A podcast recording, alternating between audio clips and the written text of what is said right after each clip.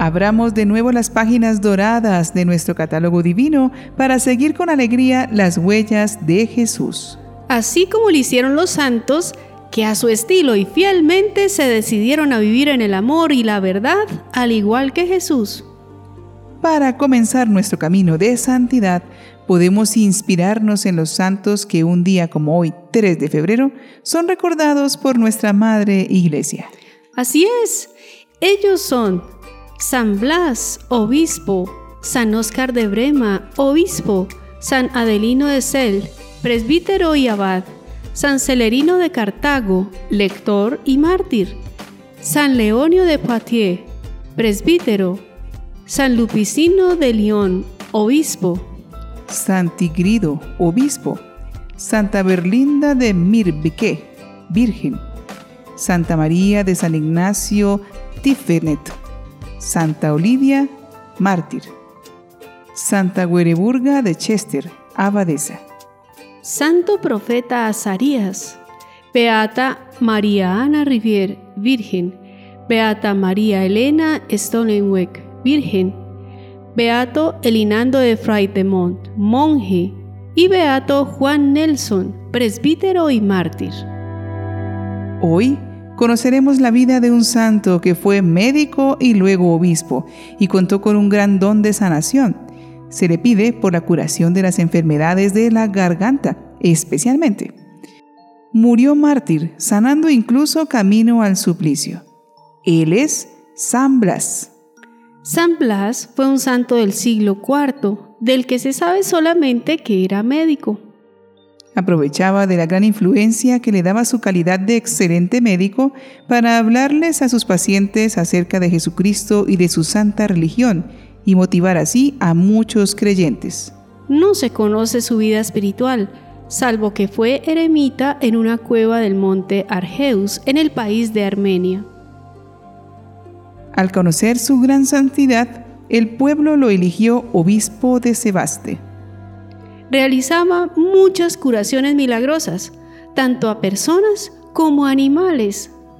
Se le acercaban también los animales enfermos para que los curase pero en cambio no lo molestaban durante su tiempo de oración. Cuando estalló la persecución de Diocleciano, San Blas fue a esconderse en una cueva de la montaña y desde allí dirigía y animaba a los cristianos perseguidos. Y por la noche bajaba escondidas a la ciudad a ayudarles, socorriendo y consolando a los que estaban en las cárceles y a llevarles la Sagrada Eucaristía. Cuenta la tradición que a la cueva donde estaba escondido el santo llegaban las fieras heridas y que estos animales venían en gran cantidad a visitarlo cariñosamente.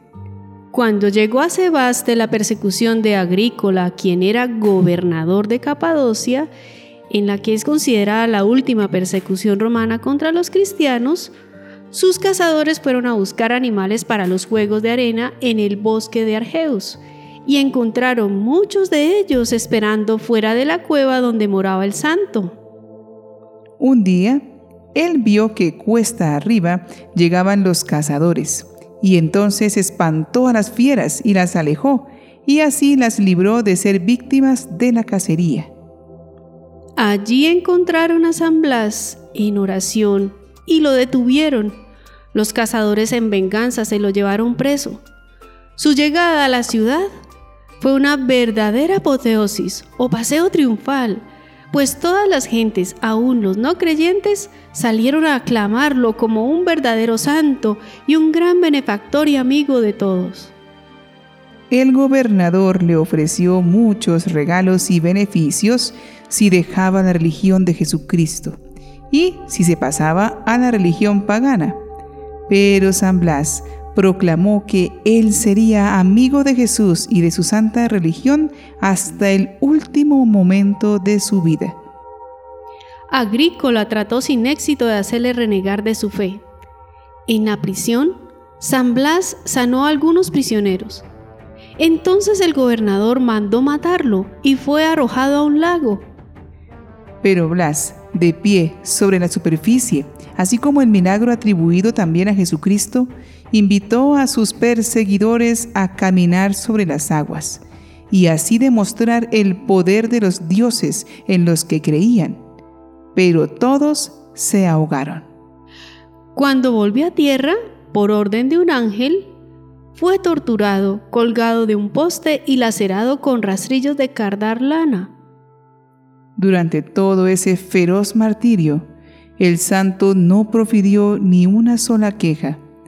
Él rezaba por sus verdugos y para que todos los cristianos perseveraran en la fe. El gobernador, al ver que el santo no dejaba de proclamar su fe en Dios, decretó que le cortaran la cabeza. Y cuando lo llevaban hacia el sitio de su martirio, iba bendiciendo por el camino a la inmensa multitud que lo miraba llena de admiración, y su bendición obtenía la curación de muchos. Pero hubo una curación que entusiasmó mucho a todos. Una pobre mujer tenía a su hijito agonizando porque se le había atravesado una espina de pescado en la garganta. Corrió hacia un sitio por donde debía pasar el santo, se arrodilló y le presentó al pequeño que se ahogaba. San Blas colocó sus manos sobre la cabeza del niño y rezó por él. Inmediatamente la espina desapareció y el niñito recobró su salud. El pueblo lo aclamó entusiasmado. Luego fue martirizado. Le cortaron la cabeza. Era el año 316. Después de su muerte empezó a obtener muchos milagros de Dios en favor de los que le rezaban. Se hizo tan popular que en solo Italia llegó a tener 35 templos dedicados a él. Su país, Armenia, se hizo cristiano pocos años después de su martirio. Según el Diccionario de los Santos, las actas de este mártir carecen de consistencia histórica, pero fueron muy populares a partir de la Alta Edad Media, tanto en Oriente como en Occidente, donde llegaron a través de diversas traducciones latinas de un texto griego. En la Edad Antigua era invocado como patrono de los cazadores, y las gentes le tenían gran fe como eficaz protector contra las enfermedades de la garganta devoción que ha perdurado hasta hoy. El 3 de febrero en algunos lugares se bendicen dos velas en honor de San Blas o se utilizan de las bendecidas el 2 de febrero y se colocan en la garganta de las personas en forma de X diciendo, por intercesión de San Blas, te libre Dios de los males de garganta. Cuando los niños se enfermaban de la garganta, las mamás repetían, San Blas bendito, que se ahoga el angelito. San Blas es patrono de los enfermos de garganta y de los otorrinolaringólogos.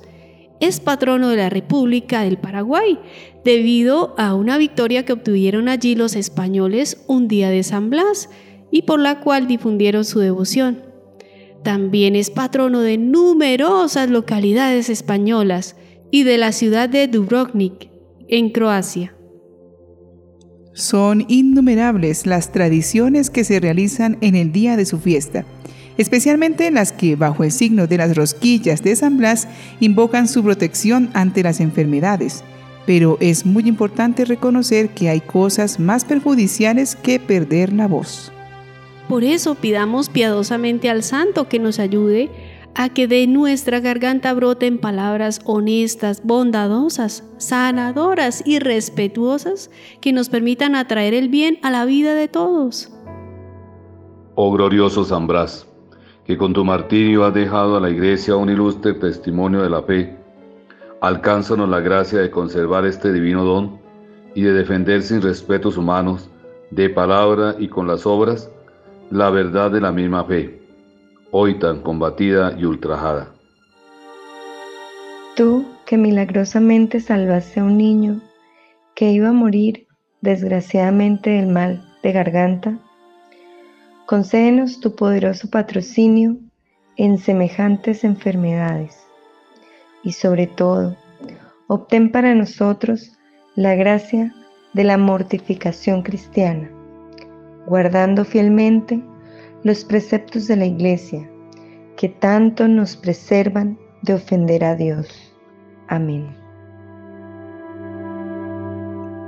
A San Blas, tan amable y generoso, pidámosle que nos ayude a evitar decir lo que no se debe y que no tengamos miedo de defender nuestra fe con nuestras palabras y sobre todo con nuestra vida. San Blas, ruega por nosotros.